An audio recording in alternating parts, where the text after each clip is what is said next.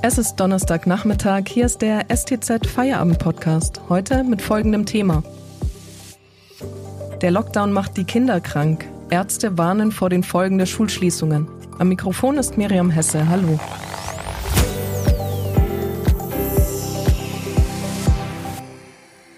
Die meisten Kinder in Baden-Württemberg haben seit Wochen ihre Schule nicht mehr von innen gesehen. In der Corona-Krise wurde schon vor den Weihnachtsferien beschlossen, Schulen und Kitas bleiben zu.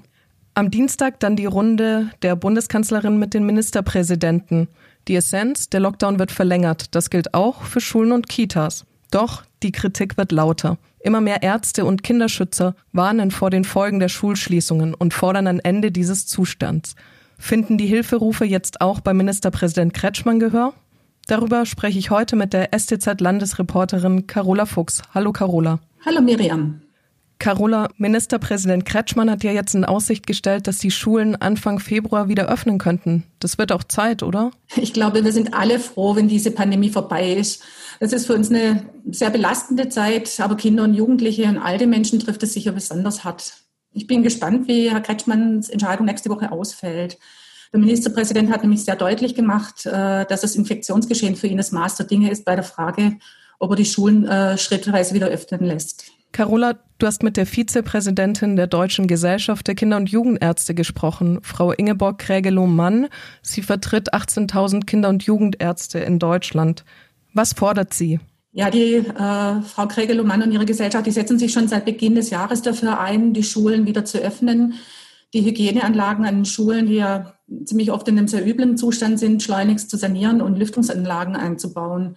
Aus Sicht der Kinderärzte ist Wechselunterricht problemlos möglich wenn die AHA-Regeln konsequent eingehalten werden und wenn regelmäßig gelüftet wird. Frau Kregelemann befürchtet, dass die sozialen Nebenwirkungen der Schulschließungen inzwischen gravierender sind als die Wirkungen fürs äh, Infektionsgeschehen. Also insbesondere für Kinder aus sozial schwachen Familien ist der Fernunterricht bisher besonders schwierig.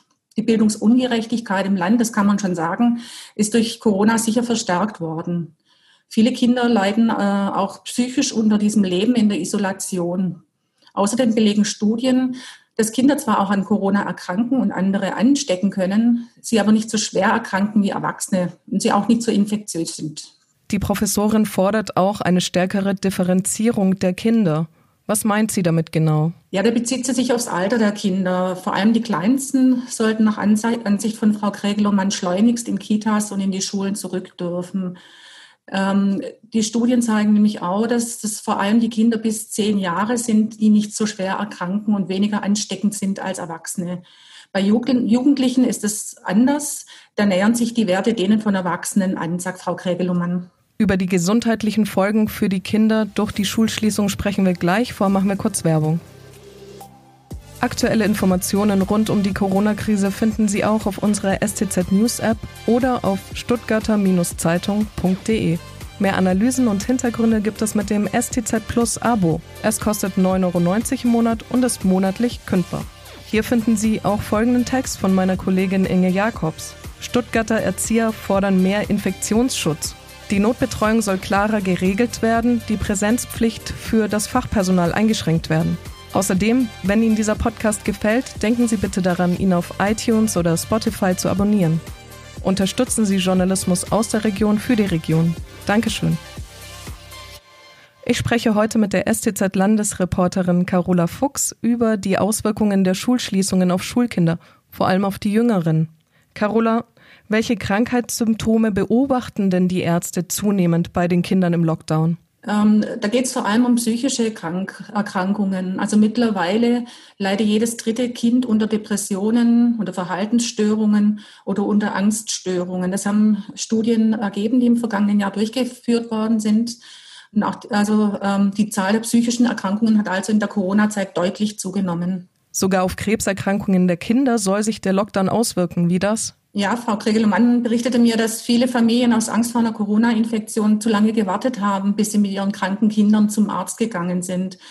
Also so kam es dazu, dass Leukämieerkrankungen bei Kindern oder Diabetes manchmal sehr spät entdeckt worden sind. Das ist natürlich für die Behandlung immer sehr problematisch und gefährlich. Klar ist, dass der grüne Tübinger OB Boris Palmer auch zu diesem Thema etwas zu sagen hat. Er argumentiert ähnlich wie die Vertreterin der Kinderärzte und musste sich heute einen Seitenhieb von Ministerpräsident Kretschmann abholen, als selbsternannter Virologe. Das könnte aber gerade bei den betroffenen Eltern nicht so gut ankommen, oder? Ja, aber dass der Herr Palmer mit seinem Hang zur Besserwisserei Herrn Kretschmann auf die Nerven geht, das kann ich offen gesagt verstehen. Es gibt ja wirklich kein Thema, zu dem der Herr Palmer nichts zu sagen weiß. Und die Situation ist für alle einzigartig. Äh, und ich muss schon zugeben, dass ich die Politiker im Moment nicht beneide. Die tragen schon eine ganze Menge Verantwortung. Kretschmann scheint ja jetzt einen Schritt auf Kultusministerin Eisenmann zuzugehen und stellt eine Öffnung der Schulen ab 1. Februar in Aussicht. Wie schätzt du diese Aussagen ein?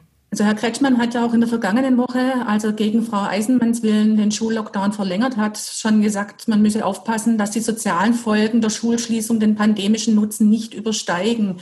Das geht ja in die gleiche Richtung wie das, was mir Frau Kregel-Mann gesagt hat. Insofern ist er sich der sozialen und psychischen Folgen für die Kinder durchaus bewusst. Aber äh, wie gesagt, ich bin gespannt, wie die Entscheidung am Ende ausfällt. Denn für Herr Kretschmann ist eben das Infektionsgeschehen das Maß der Dinge. Und da muss man einfach sehen, was nächste Woche kommt. Danke, Carola, für diese Einordnungen. Das war der STZ Feierabend am Donnerstag. Eine neue Folge gibt es morgen. Bis dahin.